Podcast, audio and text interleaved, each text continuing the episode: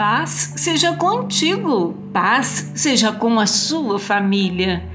Nos tornaremos participantes de Cristo se de fato mantivermos firme até o fim a confiança que nele depositamos no início. Hebreus capítulo 3, versículo 14. Aqui temos um encorajamento para continuar caminhando. Deus nos ajudará a perseverar ele nunca nos daria algo que não podemos fazer por meio dele.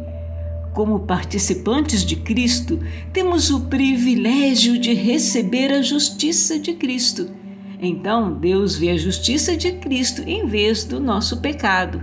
Recebemos esse privilégio se perseverarmos na prática e na proclamação do Evangelho. Aleluia! Portanto, irmãos, Cuidem para que nenhum de vocês tenha coração perverso e incrédulo que os desvie do Deus vivo. Hebreus capítulo 3, versículo 12. Ouça a voz do Senhor e não endureça o seu coração. Deus te abençoe e te guarde.